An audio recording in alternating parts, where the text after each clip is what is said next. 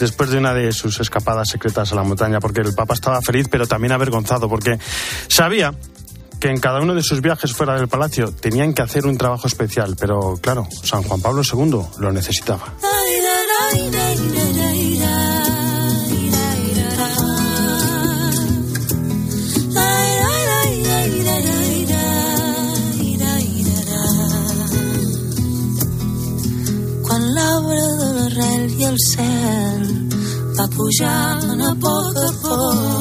Necesitaba descansar, desconectar, necesitaba aire fresco y ejercicio. Tanto que se construir una piscina en Castel Gandolfo. Alguien le dijo que era muy caro. Y él contestó que un papa debe cuidar su forma y que un nuevo conclave es más caro que una piscina. Amaba profundamente la montaña. Decía que toda escalada que implique esfuerzo y fatiga es recompensada con la oportunidad de tocar y experimentar a Dios, que nos cuida y nos bendice desde arriba. En las montañas, en Adamelo, Lorenzo, en el Valle de Aosta, el Papa disfrutaba. Solían salir los martes, que era un día relativamente libre de reuniones.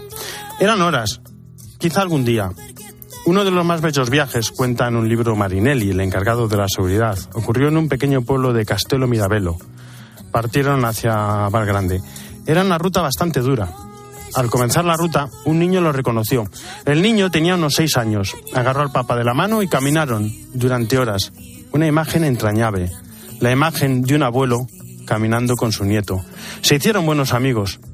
Fueron muchos los que se encontraban con el Papa en sus rutas y aunque buscaba la soledad y el desapego del bullicio romano, nunca se negó a caminar, a hablar, dar la mano en el camino y siempre bendecía a la persona, regalando un rosario de despedida. Imagínense que salen de paseo o de ruta y junto a vosotros se encuentran a un santo.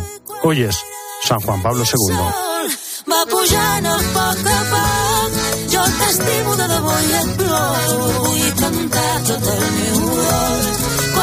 Vamos con el Evangelio de mañana. Jesús están ¿cómo estás? Muy buenas tardes. ¿Qué tal Álvaro? ¿Cómo estás? Pues nos encontramos en el domingo 30 del tiempo ordinario Hoy el Señor nos ofrece la parábola del fariseo y del publicano.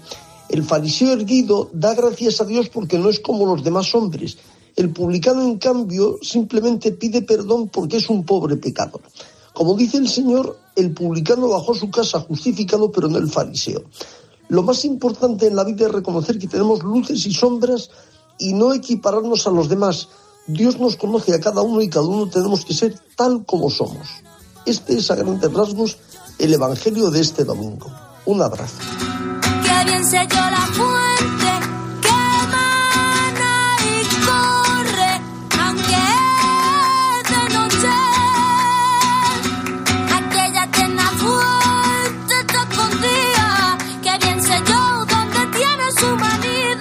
Y seguimos pendientes de Ucrania. Hoy queremos hablar de trabajo médico, de vocación, de ayuda humanitaria. Cristina Sánchez, buenas tardes.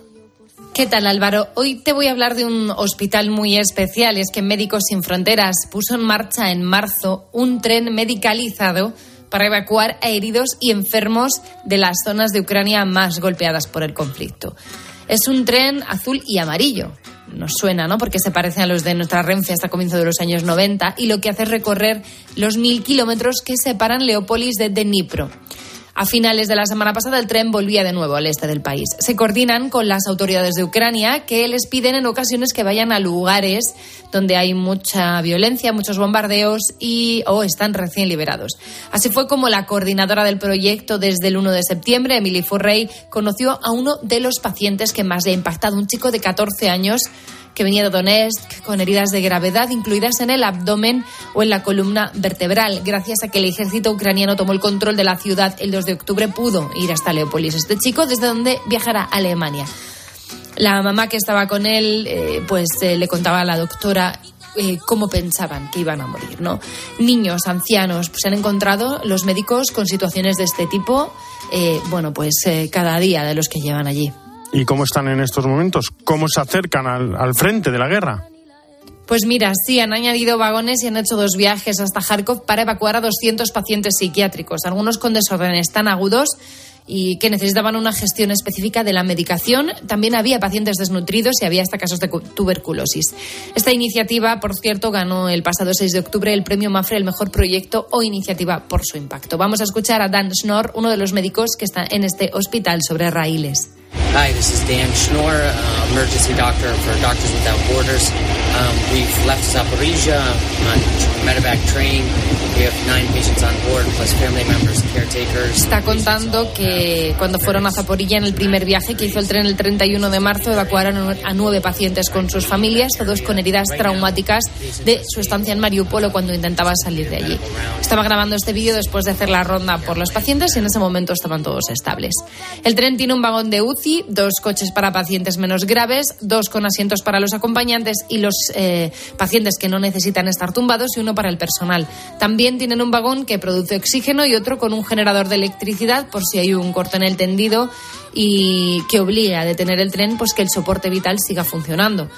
La mitad de los pacientes son heridos y el resto, eh, personas enfermas, ancianos o personas con discapacidad. Nos escuchamos, Álvaro, la semana que viene. Hasta la semana que viene. Muchísimas gracias, Cristina.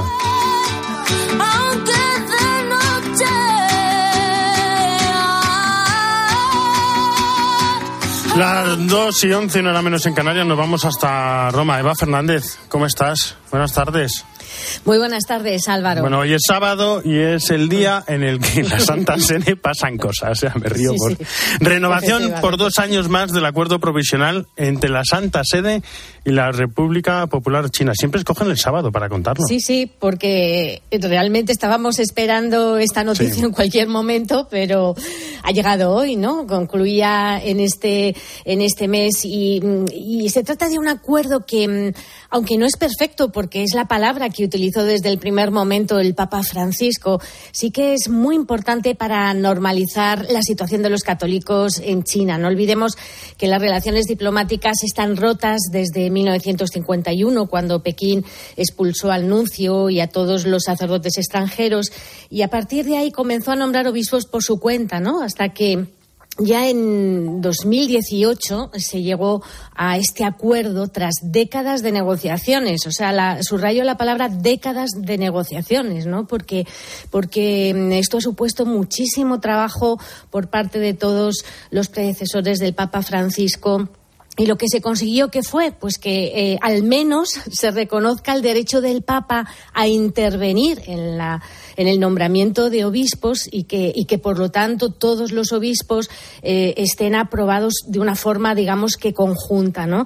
El diálogo con China es muy lento, se avanza poco pero por este motivo cualquier mínimo avance, Álvaro, facilita más la vida de los católicos, ¿no? Que es de lo que se trata, ¿no? Y y es cierto que aunque los términos de este acuerdo y los mecanismos son secretos, porque, porque ninguna de las dos partes eh, ha revelado nunca cómo se realiza este nombramiento de obispos, ¿no? Se supone que los candidatos eh, en China son elegidos en asambleas locales se proponen a la Santa Sede, ¿no? Y la Santa Sede tiene la posibilidad de confirmarlos o rechazarlos.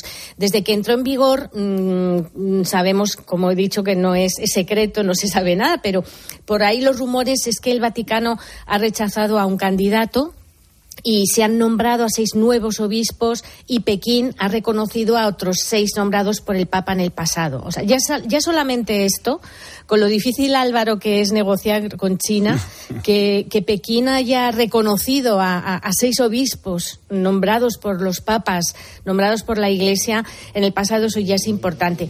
Es cierto que para algunos mm, analistas es poco eh, y sabemos que la situación es delicada porque justo en estas semanas se, eh, se está procesando en Hong Kong al cardenal Joseph Chen, que está acusado de favorecer a, fuerzas extranjeras. O sea que, mm, eh, la negociación con China siempre es muy complicada. Este acuerdo no significa que se resuelvan todas las dificultades para los católicos en China, porque continúan obstáculos administrativos, sigue siendo obligatorio ser mayor de edad para acudir a misa, se sigue vigilando las iglesias, pero es cierto que poco a poco, poco a poco va contribuyendo a que los católicos puedan vivir su fe unidos, ¿no? Sin esa separación que existe ahora y, que tanto dolor eh, les tiene que producir entre la Iglesia patriótica y la Iglesia clandestina. Pero fíjate qué dato importante, Álvaro. En los últimos seis años, según datos que más o menos se van teniendo, se han bautizado 110.000 chinos. 110.000 chinos se han ordenado casi 300 sacerdotes y 161 eh, religiosos han hecho su procesión, su profesión de fe. O sea que realmente eh, China es un país que mm, cuando sea posible que, vivan su fe en libertad va a ser una auténtica, vamos, una explosión, pues, sin duda. Pues una, una gran noticia. Muchísimas gracias, Eva. Un abrazo, Álvaro. Hasta mañana. Veremos, veremos si siguen pasando cosas. Hasta mañana. Hay que esperar. Sí, sí, porque los sábados nunca se sabe. Hasta mañana. hasta mañana. Y ya en Madrid, esta mañana, el arzobispo presidente del Pontificio Consejo para la Promoción de la Nueva Evangelización, Monseñor Rino Fisiquela, ofreció en el marco de las Jornadas Nacionales de Apostolado Solar una conferencia sobre el primer anuncio. Monseñor Rino Fisiquela quiso comenzar su ponencia con un recuerdo al santo de hoy, a San Juan Pablo II. Porque San Juan Pablo II fue un apóstol del laicado católico. Fue el promotor del laicado, de los movimientos en la Iglesia, porque Juan Pablo II fue el Papa que de una manera, una intuición profética, eh, comprendió que el laicado es la verdadera, la verdadera fuerza de la Iglesia, sobre todo cuando el laicado está bajo la acción del Espíritu Santo. ¿Y por qué un primer anuncio? Se preguntaba Monseñor Rino Fisichella, que hizo un recorrido por la nueva cultura en la que estamos y por lo que debe ser el primer anuncio a María, de Jesús, a los creyentes o a quienes están en búsqueda. Pero lo más importante, vivir y testimoniar este primer anuncio. Es primero porque debemos proclamar que hemos llegado a la fe por haber encontrado el Señor. Jesús murió y he resucitado. Y yo lo vi, yo lo encontré. Aquí está el más importante. He resucitado, murió, he resucitado, pero yo lo vi, yo lo encontré. Si no está esta parte, es retórica, no es anuncio, es otra cosa. Es el encuentro personal con el Señor. Yo lo vi y por eso soy un testigo. En Mediodía Cope, El Espejo. Estar informado.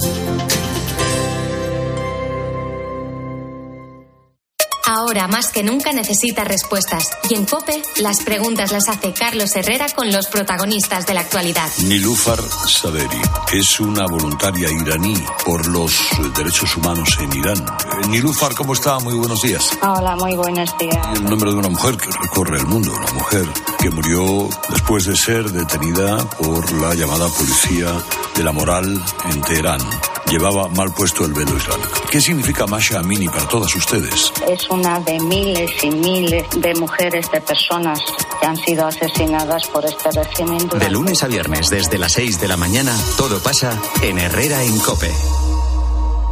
En Mediodía Cope, El Espejo. Estar informado.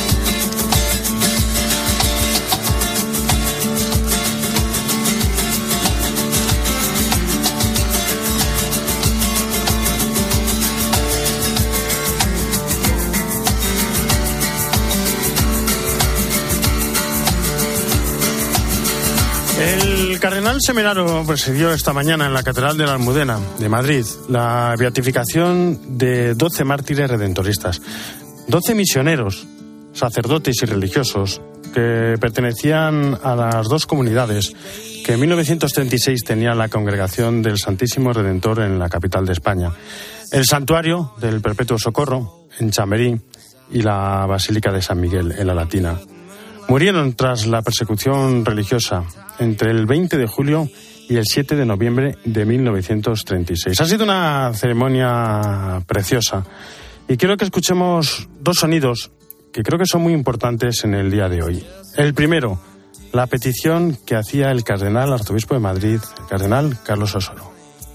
Como arzobispo de Madrid, suplico humildemente a su santidad el Papa Francisco que se digne inscribir en el número de los beatos a los siervos de Dios Vicente Renuncio Toribio y once compañeros mártires, miembros de la congregación del Santísimo Redentor. Ellos unieron su entrega a la de Cristo Redentor. Ellos perseveraron en su vocación misionera y no dudaron en aceptar la muerte antes que renunciar a su fe y a su condición de consagrados. Antepusieron con gozo y firmeza la fidelidad al Señor a su propia vida.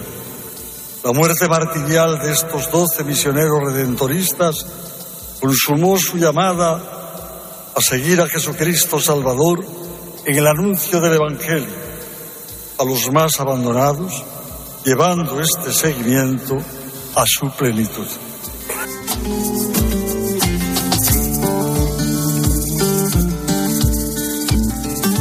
Y tras esta petición, digámoslo así, la respuesta, la lectura de las letras apostólicas que realizaba el cardenal Semeraro. Venerabiles servi Dei, Vincentius Nicasius Renuncio Toribio et undecim soci e congregaciones San Cristi Redentoris mártires, humiles missionari evangeli, fideles domini famuli, usque ad sanguinis effusionem, beatorum nomine, imposterum appellentur, atque die sexta, mensis novembris,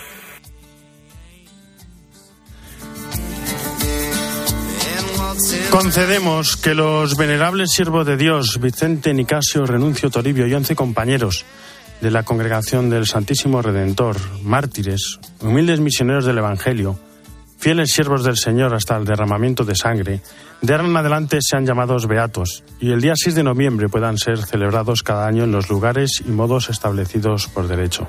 Así lo recoge la carta apostólica que ha leído el cardenal Semeraro que podíamos escuchar en estos momentos. Una vez que tenía que tuvo lugar esa inscripción en el libro de los Beatos, se descubrió un tapiz con la imagen de los doce redentoristas, víctimas de la persecución religiosa de los años 30 en España. Se han llevado sus reliquias en procesión al presbiterio. Suele ser el momento pues más entrañable, más sentido de, toda la ceremonia. Y era el momento en el que la Catedral de la Mudena pues salía todo el mundo en, un, un, fuerte aplauso, ¿no?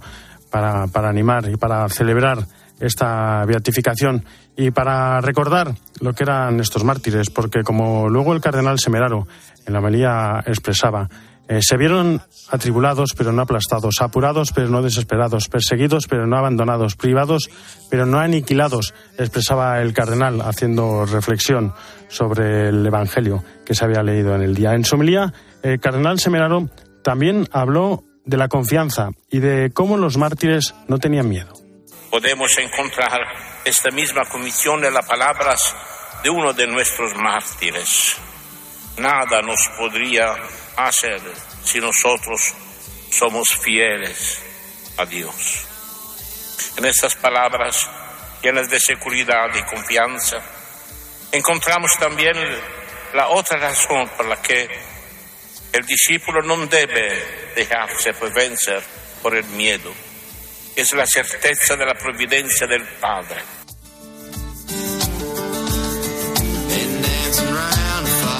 Hablando de este no tener miedo del Evangelio, el prefecto de la Congregación para la Causa de los Santos destacaba que lo que es muerte se convierte en nosotros en vida y ha apelado a ser fieles a Dios, como lo fueron los nuevos beatos, con seguridad y confianza, afirmaba, con la certeza de la providencia del Padre, también expresada en el Salmo. Decía, tus manos encomiendo mi espíritu, esta es nuestra fe, no temeré ningún mal, eh, haciendo relación con las palabras de San Agustín.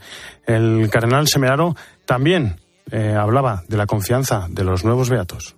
No debéis tener miedo y es precisamente esto lo que pretendemos sacar de la beatificación de estos mártires, el mensaje de la confianza total en Dios. Confianza en el amor del Padre, confianza en la intimidad de Jesús crucificado y resucitado por nosotros. Bueno, al final de la ceremonia de beatificación, momento para dar gracias, como dio el superior provincial de España, de los redentoristas Francisco Javier Caballero, que decía que somos vocación, buena noticia para el débil y afirmaba que pues con estos beatos se quiere llevar esperanza a otros. Decía, estos doce nuevos beatos son la expresión clara del compromiso misionero con la reconciliación, con el encuentro. Igualmente, el cardenal arzobispo de Madrid daba las gracias a Dios por la celebración, al Santo Padre y a toda la familia redentorista, porque es un día de gocio en el que hay que sentir la cercanía de unos hombres que, fruto de su fe, de su adhesión a Cristo y a su Iglesia, dieron la vida. Piloya mumkulowa mimhina. Piloya mi umkulowa mi mimina Impiloya mimina Piloya mi umkulowa I've been walking for days and days listening to you. You keep humming the same old tune. Piloya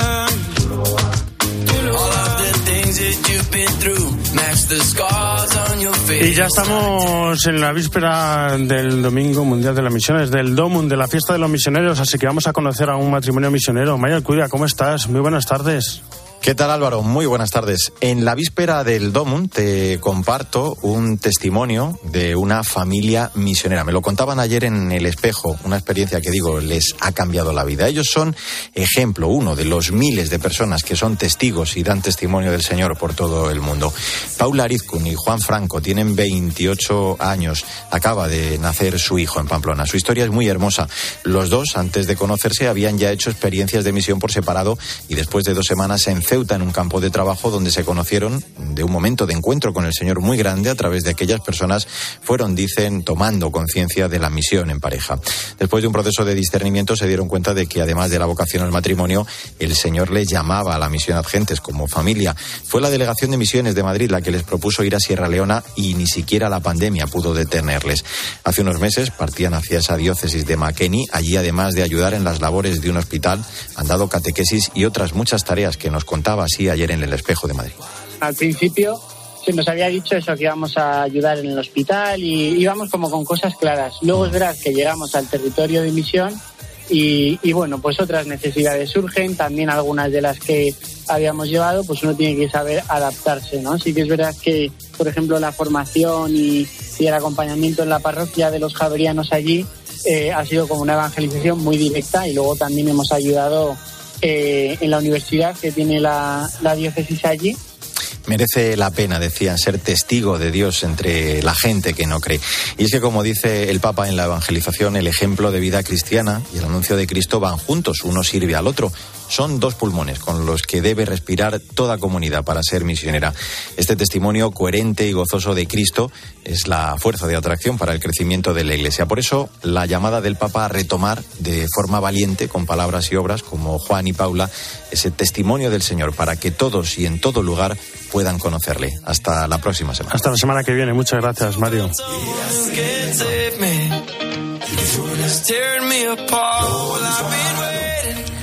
En la producción, Jesús García Arcilla, en el control técnico Cinta Molina y en control central José María Iguala. Ya saben que el espejo no termina, sino que gira y ahora nuestro reflejo se abre hacia Mediodía Cope con toda la información nacional e internacional que nos trae Iván Alonso. Iván, buenas tardes. Por favor, dime que ha bajado el gas. Pues ha bajado el gas, ha bajado el precio de la luz. No sé si sabes, Álvaro, que hoy volvemos a pagarla a precios del verano y no de Yo este. la verdad es que nunca me aclaro con esas cosas. Fíjate, y no de este, de 2021 también, porque a partir de, por ejemplo, mañana, mañana va a ser el día más barato en la factura de la luz desde agosto de 2021. Por tercer día, no hace ni falta aplicar esa excepción ibérica.